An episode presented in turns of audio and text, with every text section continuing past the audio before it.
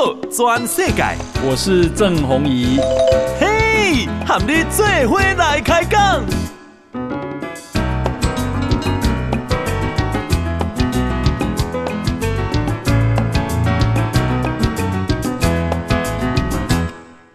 大家好，大家好，大家阿曼，我是郑弘仪，欢迎收看今天的《报道全世界》哈，那也是收听了哈。诶，我们今天邀请到的是大家的老朋友哈，财讯文化事业的啊董事长老谢哈，老谢你好，好，以后各位听众，大家阿曼，大家好。好，这个啊老谢啊来懂，大家喜欢听啊，你对国际局势的这个分析哈观察，也先来看中国好不？嗯、哦，你看中国啊，今麦经济现在看。中国的经济未来考验就就大了哈。我我一开始啊，我跟大家讲几个数字啊，嗯，啊，这个大家可能会比较容易听得懂哈。第一点哈，就是讲中国境外房地产，嗯，隆重的计单哈，有。差不多六十条左右，六十兆哦美元，哦，六十兆美金。中国的经济总量 GDP 啊，差不多十八兆哈，嗯哼哼，啊，十八兆对六十兆。对美国来讲呢，美国是这个二十四兆哈，二十四条哈，对三十二兆，三十二兆美，就美国的房地产的总共的诶总共的这个价单哈，是三十二兆哈，所以讲这个美国的房地产的价单等于是伊的 GDP 的说一点一点三倍哈，啊中国起码三点三倍你知道哈，所以我讲美国利息哈花超过一个礼拜。印钞票，嗯，中国比赛哦，所以如果你从比重来看，中国房地产现在开始下跌啊，跌到最后修正呢，应该你你如果比较美国的话，它应该会剩下二十四兆，哦，这是这个是最科学的看法 啊。对对，按句话来讲，在过去这三十年，嗯，大家哦都看好中国哈，啊贬低贬低台湾了哈。啊！我今天一早我就看到有人传林宗斌的文章啊，啊，前国防部啊，就啊就说一直讲哦，这个中国一直二十四小时到中国，然后呢看到中国的变化，你讲对于这个通关开始比几亚的鬼哈，啊过来到饭店看到欧尚的卖场这么繁荣哈，比台湾大很多倍。然后呢，到餐厅点餐哦，他说这个扫描一下 QR code，马上就这个位置带入，然后呢点餐就几秒钟之内就完成哦。啊，过来伊就讲中国已经改成数位货币了哈，啊东不要用现钞嘛哦，啊他就眼眼中看到中国的进步嘛哦，啊所以过来啊不要让对中的讲台湾吼。少年人拢刚才跟你讲卤肉饭了哈，啊，结果你伊讲中国少年人拢在讲诶数位化货币了吼，啊啊啊，你就用那个来比台湾哈跟中国的差别，一共越差越远吼，所以一共一退休哦啊，这个啊未来哦交给你们年轻下一代了哈，啊后来查查证那篇文章不是他写的了哈，啊所以我来讲啊，中林中兵假 假讯息的假讯息了哈，啊所以我。台湾就归你来哦，大家就这个是认知作战的一种。我点了文章嘛，可以用现在用假冒的，用我的名字了哈。啊啊，这个现在经常发生的哈。但是这里面可以看出一个一个状况，就是讲，咱这二十三二三十年来，台湾的社会、台湾的民众都非常看好中国啊，非常看坏看坏台湾。这是形成一个非常巨大的落差哈。所以我来讲，从现在这个时点来看。中国的经济开始也发生巨大的变化，像中国都是房地产哦。啊，这个房地产会发生什么样的变化跟影响？咱用日本的例来看，等于讲一九八九年的时候，日本的 GDP 啊，以经济总量是六点六兆。好，经过三十几年哦，去年为止咧，日本的 GDP 变五点一兆，以六点六变五点一啊，就代表这三十三十年来哦，日本不但没增加，没增加，结果一个一个一个减少了哈。啊，这个就当然这个情况就严重了，因为日本的泡沫经济，在过去三十年，诶，日本点来讲啊，就失落了三十年。这个失落了三十年，是其实相盖大变，或者房地产崩跌嘛哈。因为东京上盖好的所在，比如讲。一一间厝吼，就一亿日币。嗯，等到泡沫调整的时候，一存两千两千万了。嗯嗯，结果日本人去银行拢总借八千万了哈。啊，八千万你即马房地产落个存两千万的是，你纵使把它卖掉，嗯、你个欠银行八千啊，欠六千啊，啊，你即马变得讲日本人哦，在往后的三十年，一大刚弄的经济嘛，所以日本都在还钱，嗯、啊还大概还到二十五年，啊还价这几年日本人唔敢借钱啊哈，企业呢现在现金比重非常高哈，啊就讲这这代表三十年日本的经济这个调整哈。嗯啊，日元今年大幅贬值，结果日本的这个 GDP 啊，基本上存四点九三兆了哈，你基本上如一如来如旧嘛哈，所以我讲，你这个阶段日本开始在翻新，对，讲你看日本的股票这个创三十三年新高哈，东证创历史新高嘛哈，啊，就不做这股票拢起高哦，不得了嘛哈，啊，这个代表什么意思呢？日本在地缘政治当中，日本开始。翻翻起来了，好，日本起来代表什么意思？中国要经济要下去了哦，所以中国的调整哦，现在才正要开始哦，所以我讲，伊最近这礼拜，你看恒大它的债务协商会议破局嘛哈，然后现在股票都是会趴嘛哈，你知道我用恒大的例子来讲，恒大的股票相关是三十二点五人民币，嗯嗯，哦港币了哈，一定香港香港九七，相差跌到零点二二。啊，今仔日存零点四五，哈，所以也是存几十万嘛，哈。啊，恒大恒大地产以外，恒大物业哦，一起做物业管理。嗯恒大物业是十九点七四，嗯啊，想想给楼价存零点五三的哈，啊，就好就零点五八左右了。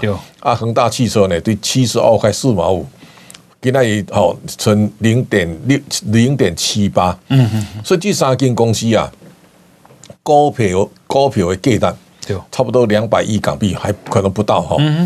但是恒大欠多少钱呢？恒大的资产负债表来的负债是两兆四千三百七十六亿人民币哈。所以恒大债务哈，刚才这个表定负债啊，超过阿根廷的外债，这个国家哦，所以它叫债债可敌国了。已经跟俄罗斯啊差不多这了哈。啊，除了这个以外呢，恒大还有三千亿美元的债务，美元债。就比金嘛，结果差利率是八点七五到九点二五，这就管了嘛。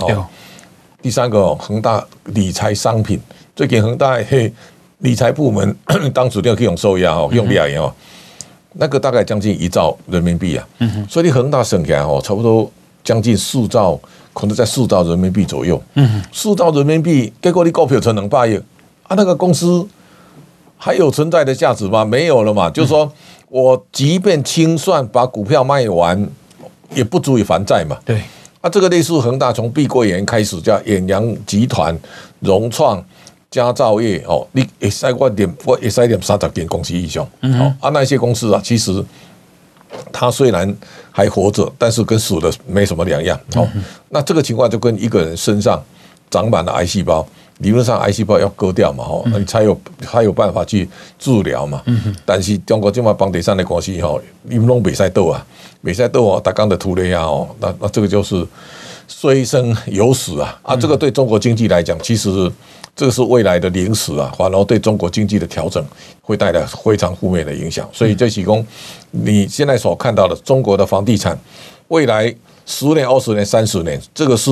中国在未来往前走的路上，一定要面对的困难跟挑战哦。所以，那那款的工，你你现在如果看中国的这个，那都在讲了几本。嗯，我再用一个数字来给大家来说明。嗯，一九八五年的时候呢，中国的 GDP 三千亿美元哦。到一九八九年的时候呢，中国过了一兆美元。好，那过一兆的时候呢？今年哦，中国变十八兆，好，一兆变十八兆，就等于一九八九年到现在就三十几年的时间，中国的 GDP 是 中十七倍哈，啊，这个是人类历史上你从来没看过的奔驰啊，等于说中国用跑百米的速度飞奔了三十年哈，第三的归你人人类历史上你从来没看过这样的一个快速经济成长，好，所以我讲你看。一九八九年，中国的 GDP 可超过一兆美元。对，日本哦是六点六兆呢，对吧？嗯，结果日本它基准从变五点一兆，变四点九三兆。结果呢，中国中国就嘛十八兆。对，啊十八兆，咱来来看，你讲中国的经济到底我到继续过一像过去三十年这款继续成长嘛，我认为不可能了。就是说你，你你这种成长无法复制哦。过来，你讲你的经济基期高了以后，你未来要连续保持高成长是缘木求鱼。所以，那点呢？你看林毅夫啊，嗯，点了你讲，一共中国经济哈，哦。上台新一共是二零二零了，过来二零二五了，起码二零三零过来二零三五，起码听讲二零五零年一直讲，中国的 GDP 总量会超过美国了哈，也变世界最大嘛。对。啊，我的想法，我认为连门都没有，搞不好中国就变美国的一半了哈。那中如果中国变美国的一半，就是说十二兆嘛。嗯。啊，十二兆，我们如果从这样看，未来有一个地方会变成有一个国家会是中国很大的挑战，就印度啊。印度起码一十四亿个人口。对。印度的 G D G D P 啊，三点一七兆，好啊，三点一七兆大概就是中国的六分之一嘛。那我的看法是，印度如果十年以后，也许印度在十兆啊，中国可能十二兆哈啊，两个两个很可能在伯仲之间的哈。所以我说，这个世界一定会发生非常巨大的变化。所以你看到这个 G D P 的总量啊，嗯不一定永远只会成长，不会衰退嘛。所以如果中国的房地产有什么三长两短，对中国来讲，它这个是房地产泡沫，它最怕重蹈日本覆辙。那会不会重蹈日本覆辙呢？以它现在所撑起的经济的规模，比远远大过日本很多倍哈。所以我想，中国在这个泡沫经济的调整，它一定跑不掉。那泡沫调整之后呢，中国还面对几个重大困难哈。一个就是要去杠杆了，也就是说。你不能那一九八九年为什么放过经济三十年？因为你不能就熊借钱，好，所以企业也借钱啊，个人也借钱啊。中国现在更严重哦，所以现在大家一定要去杠杆。等于讲，现在你看到中国印很多钞票，现在不断的在降息啊，但是哦，大家都不敢消费了哦，不敢消费为什么？大家一看哦，顾昌明有一本书啊，叫叫这个。这个不景气的时代哈，啊，一本钱哦，今麦的熊害哦，今麦非常畅销。为什么？他在讲日本三十年前的哦，这个大萧条的年代哈，日本诶泡沫经济按照发行啊。现在这个故事啊，正在中国在上演。那再再往下看，中国还面临几个高失业率哈，就年轻人失业率，因为比赛广播嘛哈。到去到今年七月啊，中国的年轻人失业率是二十一点三帕。对对。啊，北大那个副教授张丹丹讲说，实际应该四十六点五帕。啊，你四十六点五帕，中国的年轻人十六到二十四岁这个年龄层有九千六百万人了。嗯。九千六百万，如果按照四十六点五帕，等于失业的人最少四千万了。对。啊，四千万这个是很可怕的了哈。那如果从年轻的失业再看，现在九零后哈，一共。就九十九一九九零年以后出生的，他说这里面呢、啊、有一亿两千万人啊，平均有八十六点六趴的人负债，好，现在陷入债务的压力中，平均一个人负债是十二万人民币哦，比如说少年郎现在也都是负债的状况啊，这个就代表整个社会看起来压力沉重。再来就地方债哦，地方政府现在没钱还债哈，全中国都是这个样子哦，所以。如果以这这样一个发展的态势来讲，我刚刚讲类似那个假的林中斌的文章，其实告诉你，他中国多美好。但是你看有一段时间呢，哦，大家讲整个中国呢，到处都是在大兴土木，都在建设高楼大厦林立嘛，哈。但是后来你发现了，包括高铁啊，高铁我我后来看到像贵州那种比较偏僻的地方，它也都盖高铁嘛。啊，盖的时候你看中国的这个高铁的路网哦，非常绵密啊。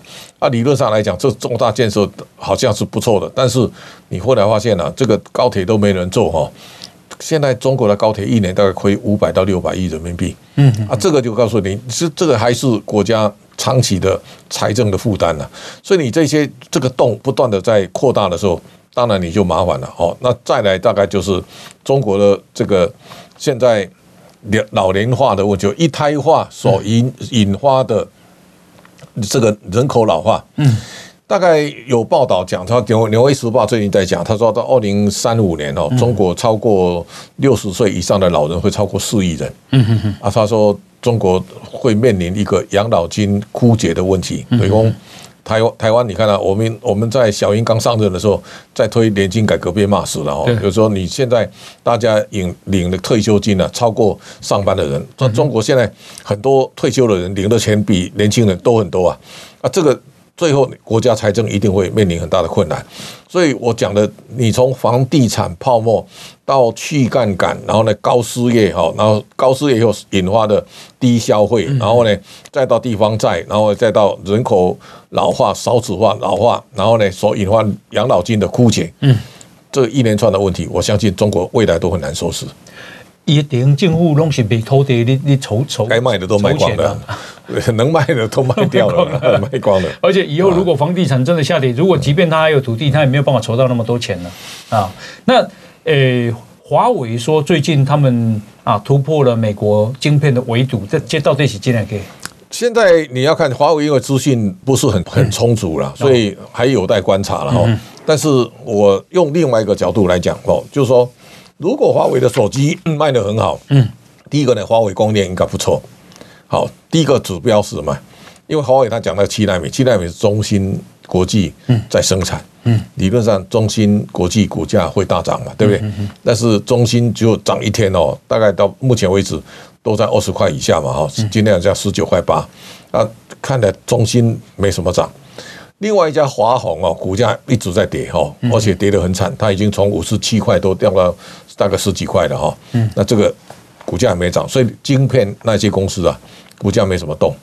好，我们今天邀请到的是财信传媒的董事长啊谢金河老谢哈。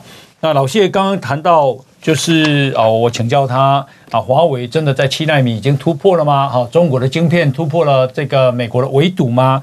那他从相关的股价来看。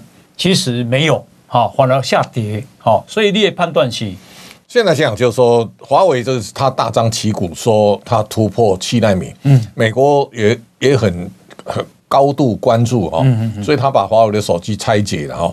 那现在大概可以发现，就是他是用老的 D DUV 的这个曝光机哈，嗯去生产七纳米哦。现在良率听说不到五十帕了，嗯，所以这个。可能它有出来，但是呢，可能量不大哦，所以量不大，你就类似顺宇光学股价没什么涨哦。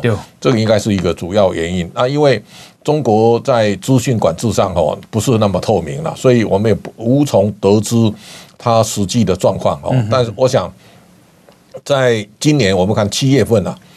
在国际上对中国的半导体的封锁有三个连续大的动作哈，第一个，荷兰的爱斯摩呢，现在连 DUV 它都限制嘛哈，它从 EUV 哈就是极紫外光曝光机嘛哈，现在到深紫外光哈的 DUV 就是说从先进制程到一般制程成熟制程，它设备都不准卖哈，所以这这个是杀手锏的哈。那第二个呢？日本宣布二十三项化学材料，嗯，也不准卖中国哦。啊，这个就是说，上次日本修理韩国就有三项哦，韩国的有没有帮联哦？他就很惨的，对不对？那你这是二十三项，你更难哦。那第三个呢？美国现在限制 AI 晶片卖给中国哈，包括现在量子科学，在美国相关的金融机构也不准投资。嗯，啊，这个三个下去，其实已经把你咽喉都锁住了哈。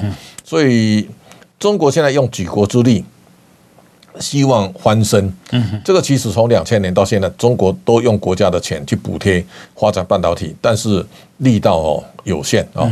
那这个当中其实有一个比较大的关键，雷公他在党的体制里面，其实。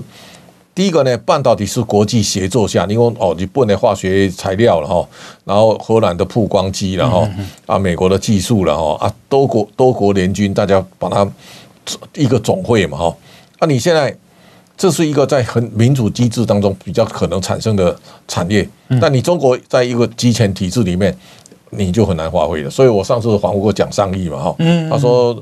他们要重要开会的时候，他就被就被排除了哈，他也不信任他嘛哈，所以这个就就就你看到中国在发展半导体，它有一定的路障，所以两千年到现在都没有能够得逞。嗯，那半导体呢？我想为什么对半导体对台湾很重要？我最近一看在看，如果华为真能突破，那台湾就很小心了。为什么呢？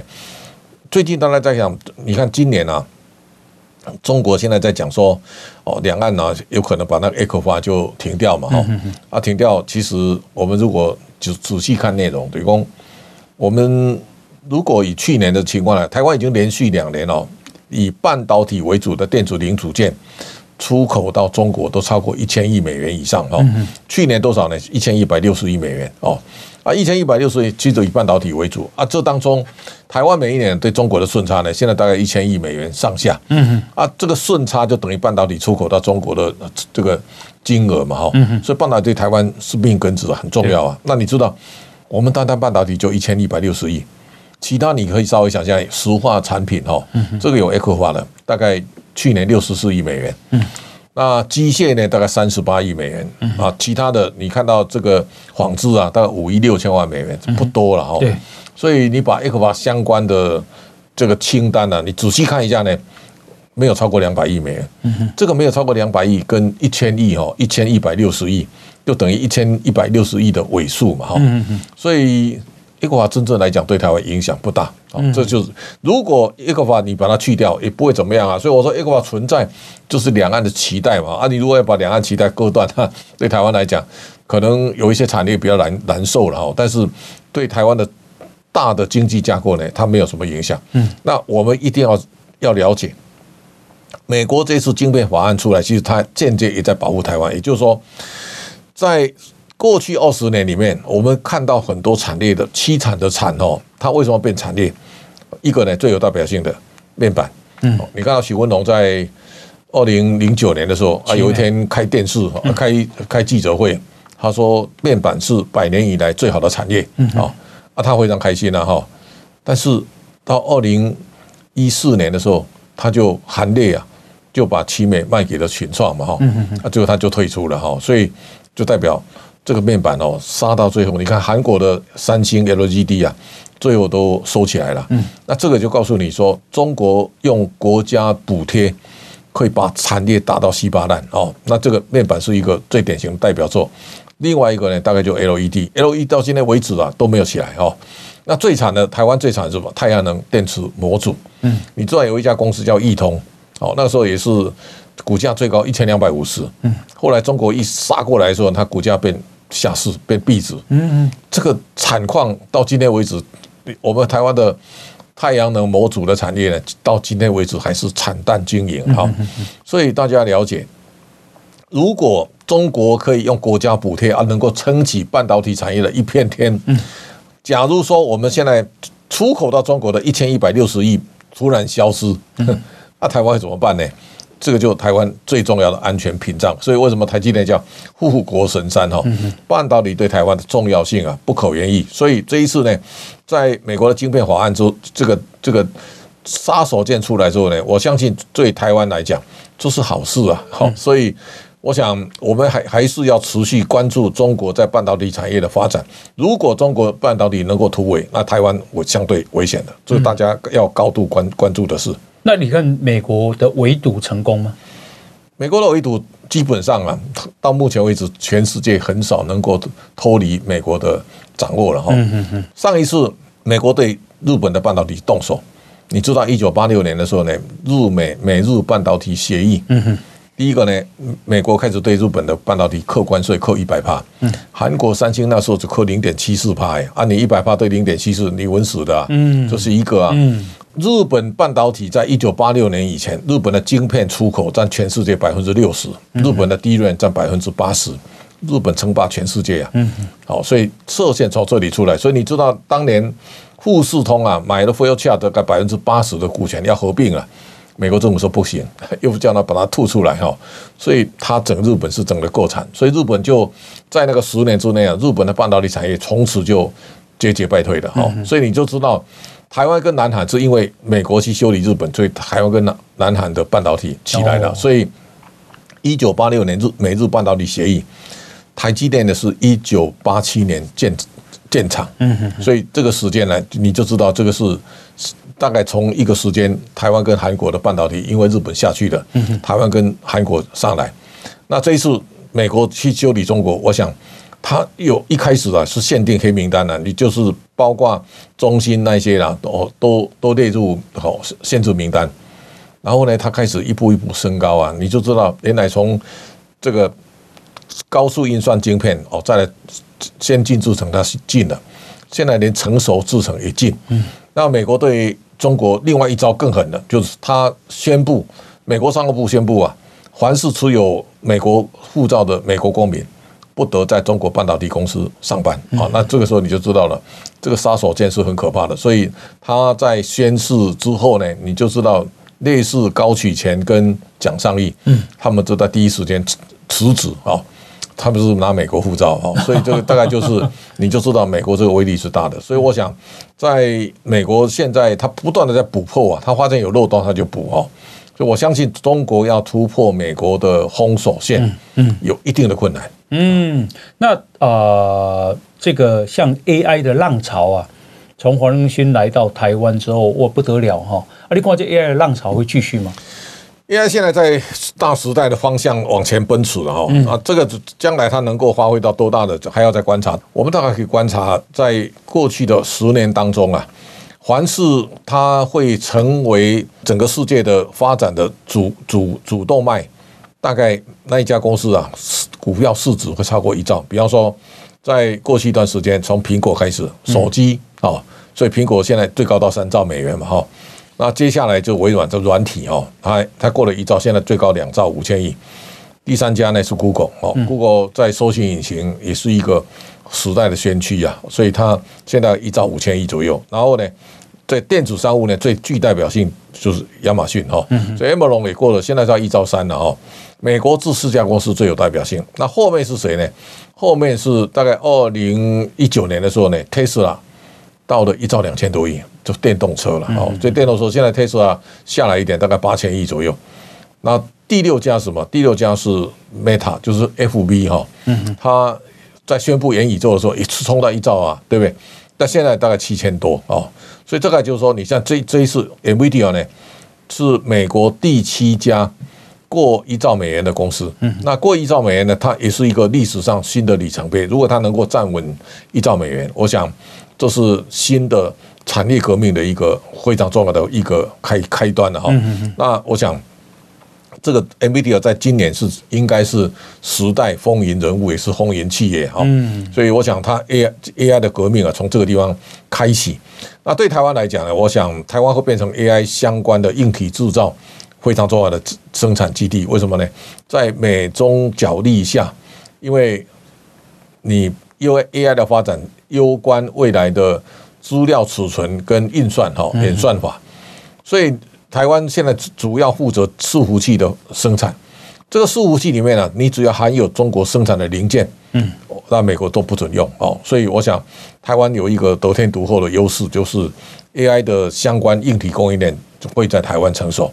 所以你现在看到，像鸿海有一段时间也在炒说它是这个伺服器最大的生产商。那生产上去，它最最重要是在工业互联。那工业互联基本上只能就近供应中国的市场，它不能够卖到台湾跟美国相关的公司嘛？哦，这市场。所以台湾这一次在 AI 的大的浪潮当中呢，台湾会成为全世界非常重要的受益者。嗯，所以在这一年，你你也可以看到黄仁勋那是五月二十四号到台北来，那他那个晚上就跑去饶河街夜市。啊，逛夜市嘛，啊，所以他逛夜市那个点，现在饶河街夜市听说是一个热门的打卡的景点哈。那从二十四来之后呢，他到二十六号又去台大毕业典礼哈，去致辞嘛哈，那个都引引起台湾高度媒体的关注哈。然后再隔两天。黄仁勋又去参加台北电脑展哦啊，Computex 呢，他去参加的时候呢，去顺便逛到广达的子公司那个云达的摊位嘛。逛到那个摊位的时候，他就把黑色皮夹克脱下来穿在云达的总经理杨奇令的身上嘛。啊，那一刹那其实是广达股价暴涨的一个开端嘛。你说，所以下回大家要高度敏感度啊，他把夹克套在云达总经理那个杨奇令身上的时候呢，广达股价那一天八十七耶。那套上去之后呢，广达一口气最高到多少？两百八十二块半。所以这是一个台湾在 AI 当中非常有趣的传奇了哈。那大概率是台湾做伺服器，现在广达最蠢哦，它最有核心优势了。那技嘉有技刚哈，那纬创有伟影哈，然后光宝科也也也涵盖在里面。所以我想台湾最少有几个。跟伺服器相关的公司啊，在里面，你看连那个机壳那个盈邦啊，股价涨到六百多啊，秦城啊涨到两百多哈，所以从伺服器到伺服器的机壳，然后现在呢开始到散热的相关的公司啊，也都受到市场高度关注跟重视，所以我想在区隔台湾跟中国之后呢，你中国的市场被排除，我相信台湾的供应链会有相当大的机会，这是台湾下一个产业革命里面呢非常重要的焦点。那如果说美中的对对抗，然后美国围堵中国。诶，这个是台湾的机会还是台湾的挑战呢？这是台湾的机会啊，哦，所以你就知道有很多的供应链啊。你如果中中国很强大的，你千万不要引起风啊！我现在在观察下一个血流成河的产业，很可能是电动车啊。所以你这最最近注意到了哦，这个电动车啊，中国从比亚迪开始哦，到未来哦，联想、小鹏啊，这个已经到一个哦，这个。战国时代的红海哈，嗯，第一个中国的量非常大，第二个呢，中国的杀价非常惨烈哦，啊，现在杀到现在为止，除了比亚迪赚钱以外呢，其他三家都亏得一屁股了哦，嗯，那这种用用亏损补贴。现在其实欧洲啊已经开始尝到苦头了。你就是最近注意到德国对中国态度很不好哈？对，为什么？德国的汽车啊已经被中国杀过来了。就是说，原来德国杀到中国，现在中国再杀回来，杀到德国。欧洲现在被中国的电动车市场血洗一片一一片哦。嗯哼，啊，这个大家都苦不堪言。也就是说，俄乌战争之后呢，现在欧洲大部分的国家都跟美国站在同一个阵线。所以，我想这是一个在经济上所创造出来的一个。这个原本中这个欧洲车卖到中国，现在中国车卖到欧洲啊，大家被他杀得屁滚尿流哈，所以这个就是我们在看到产业生态里面，大家一定要高度关注哈。比方说，你现在红海一方面呢，它是苹果供应链的代工厂，但是呢，立讯不断的在在在崛起壮大。那另外一方面呢，红海的 M I H 呢已经有四年多了，但是我们也没看到它有一部车啊亮相啊。那我想。它出来就会面对中国的电动车现在所形成的价格杀戮，那到底红海如何在这样的一个这个价格杀入的红海当中脱颖而出？我想大家都睁大眼睛在看。是好，我们今天邀请到的是财讯文化事业的董事长啊，老谢啊，谢金河。那么啊，刚刚啊，老谢啊讲到这个中国的电动车哦，中国现在啊宣传搞很大，就是说它已经是全世界出口。汽车最大的国家，这是事实了啊！以量数来讲啊，可是那个是用补贴换来的，所以现在欧洲现在惨了啊。那啊，这个老谢提醒大家，就是说，接下来可能会血流成河的产业是啊，这个电动车。哈，不过中国怎么有那么多钱可以搞补贴啊？这个补贴在很多产业，它一直都是一贯的手法了。所以我刚刚讲，从面板哦到 LED 啊，然后。再到太阳能电池模组，现在到电动车一样啊。但是我我最近特别看了一下，你如果长期没有核心竞争力，都不会赚钱。啊，靠补贴，你你只有一时会强，但是不会永远都强哈。所以现在中国到最后你会发现，中国电动车最后真的有竞争力的就比亚迪哈。哦，所以你最近看到啊，这个联想啊，这个理想、小鹏啊，未来，嗯。其实他们都是亏五六十亿人民币以上，也都亏一百多亿啊！哦，啊，这种这种你常年的亏损哦，这个你怎么受得了哦？所以最近我们大概看到，未来现在还要生产手机啊，所以它无所不包哈。啊，这种无所不包，为什么中国在发展半导体拉不起来？就是说。第一个，很多人去成立半导体的公司，后来有人在讲，连卖鱼的啦，哈，这个 什么零售什么，偷偷跑来申请要设半导体嘛？为什么？我只要申请半导体的项目，我可以支去去领国家的补贴哦。所以很多门外汉哈，他就冲着国家有补贴，他就跳进来啊，跳进来他也没有一技之长啊，哦，所以。最后，你你会发现，像武汉红星呐，蒋尚义每次讲到这个都叹气了。为什么？他误上贼船嘛，哈，那个就是说，那个老板跟他搞不动产的嘛，哈。啊，你现在呃搞那么大，到最后都是去国家搬钱啊，搬了搬了钱之后放到口袋，他也没有真的真的去好好去落实半导体的生产制作吧，哈。那那我想，中国类似这样的这个弊端呢，其实非常多了。啊，这个时候这种。集权专制体制哈，我们大概可以想象得到，我刚刚特别跟大家讲，像中国的房地产国，像恒大这些碧桂园，嗯，台湾哦，房地产哦，最会借钱的叫新五啊，他大概借一千七百三十二亿台币啊。中国那个房地产公司啊，大概前十大哦，都超过一兆人民币以上的负债哇。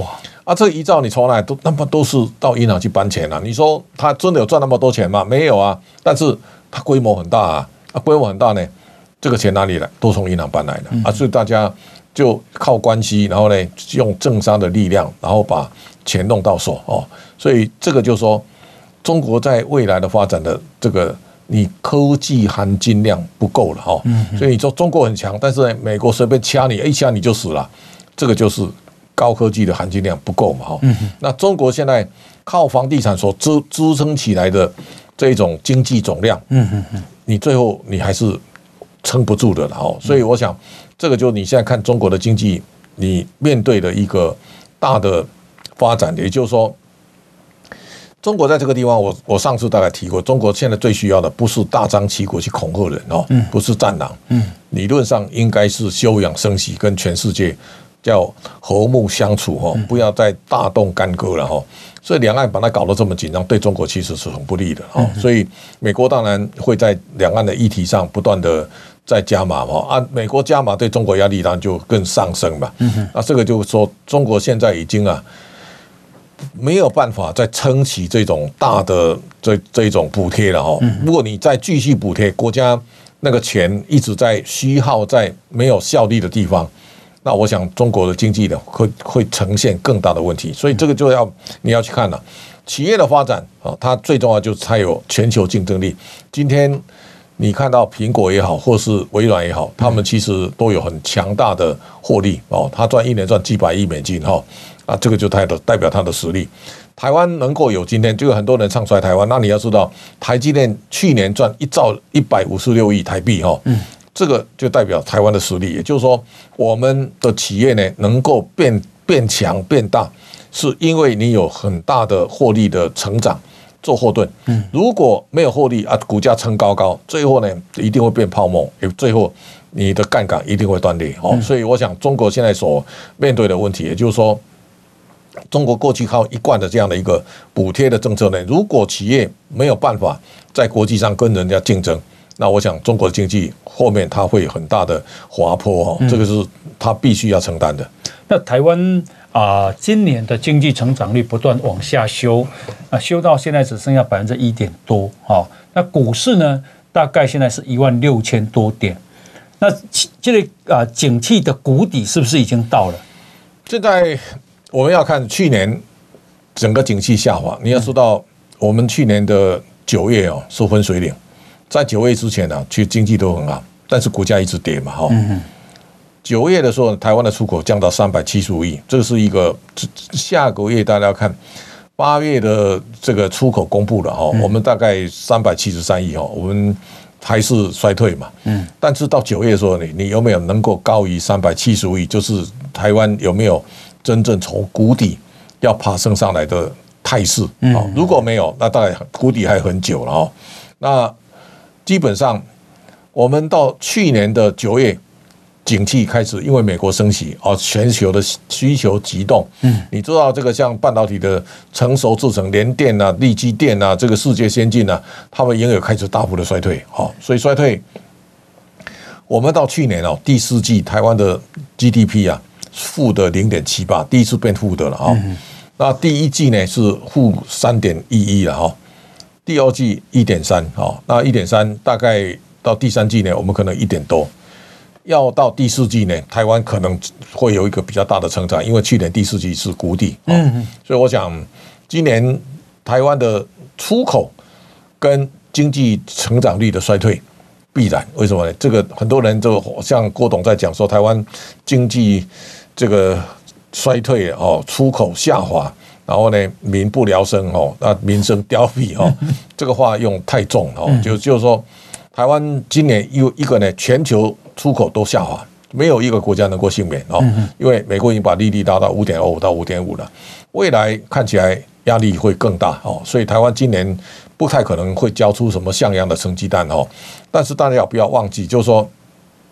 台湾在疫情的三年，我们表现可圈可点。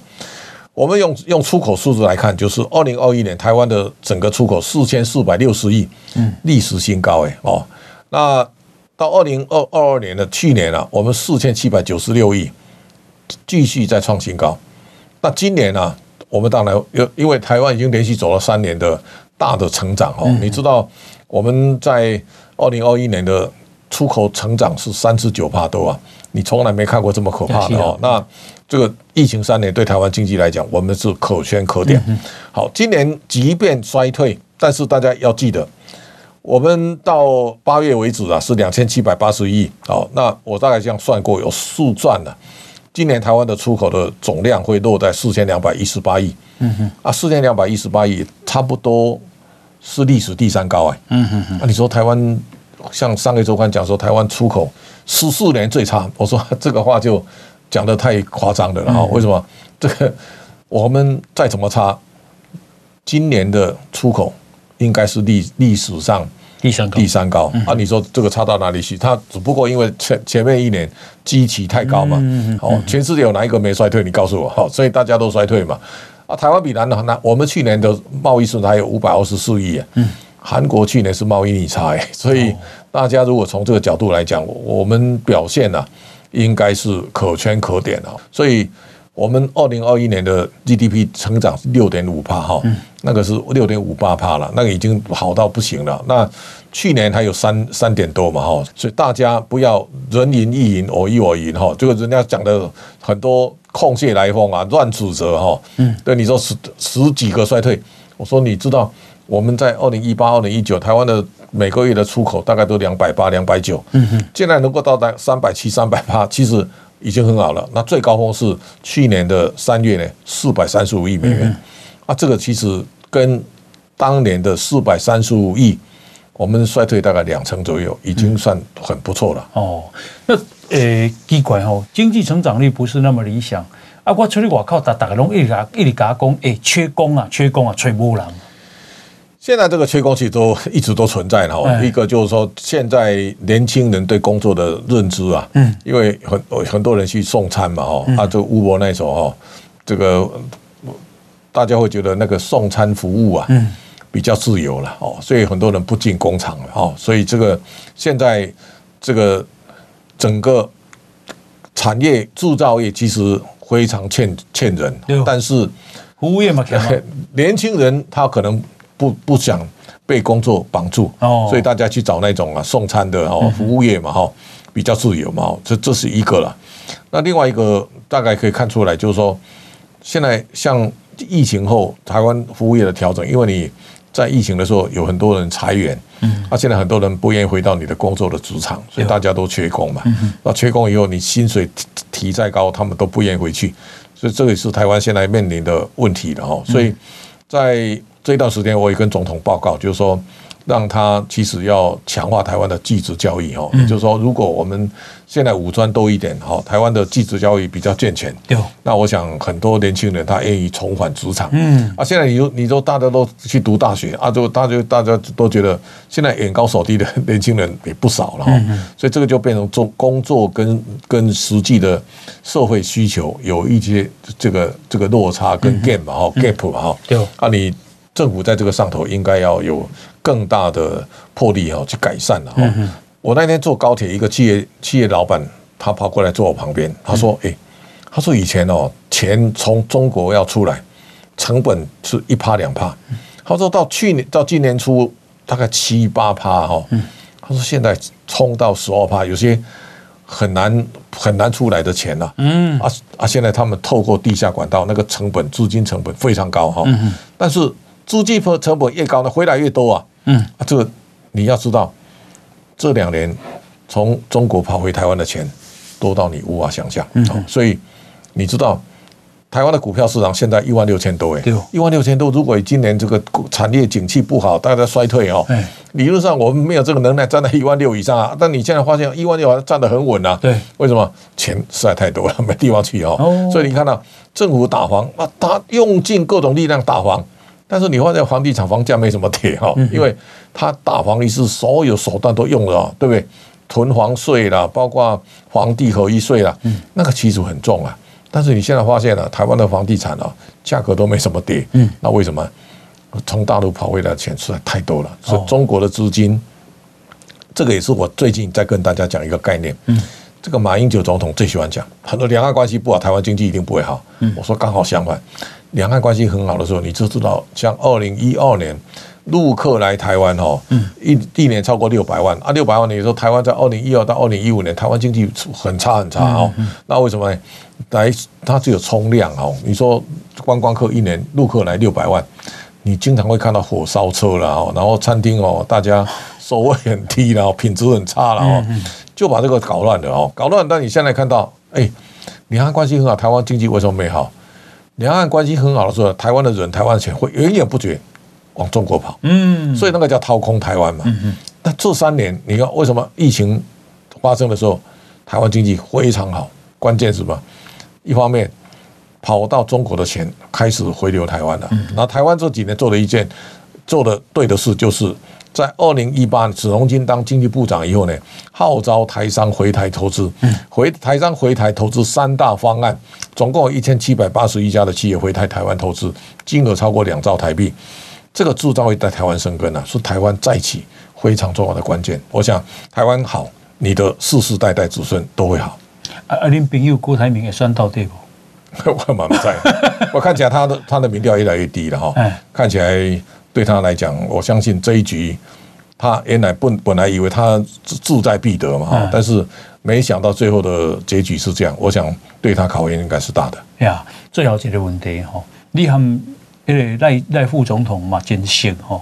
你按他观察这个人，我想四个人当中，我觉得第一个，我我认识赖副总统大概从一九九九五年，他有一次我他当国大代表的时候，我到 IMC 台南 IMC 啊那个工商的团体去演讲，他来听演讲啊，一般政治都来打个招呼就走了，嗯嗯嗯嗯，那一副是从头听到尾。嗯啊，那个时候呢，他问了很多问题，但我对赖清德这个人我印象深刻。嗯嗯。后来也见过几次面嘛，哈，我相信在四个候选人当中，他的品德应该是相对比较让大家放心的了，哈。那我想他如果能够领导台湾，我想对台湾的主体性跟主体意识，嗯，我们的扎根应该是有比较大的帮助。你对你干嘛？你对经济有了解？我他他最近我看了很多场合，他在演讲的时候朗朗上口，而且没有看资料哈，嗯，所以我想他很努力的在这一块，他已经把让自己有有很好的准备了。嗯，是的，我那个访问的时候，我干嘛？他对电啊，对水啊。他确实是有很多的掌握，对，所以我我我发现就是过过去训练对你来讲帮助更多了，哎，好，那我们今天呢啊非常难得啊邀请到财讯文化事业的董事长这个谢金和老谢啊来这个做整个啊国际情势包括国内情势的分析，我想是大家受益良多，非常谢谢老谢，谢谢。啊，祝你中秋快乐！感谢大家收看 收听哈，可以祝大家中秋快乐。哎，那我们今天就进到这边，感谢大家的收听，好，明天同一时间再见，拜拜。播到全世界上精彩内容，伫 Spotify、Google Podcasts，还有 Apple Podcasts，拢听得到。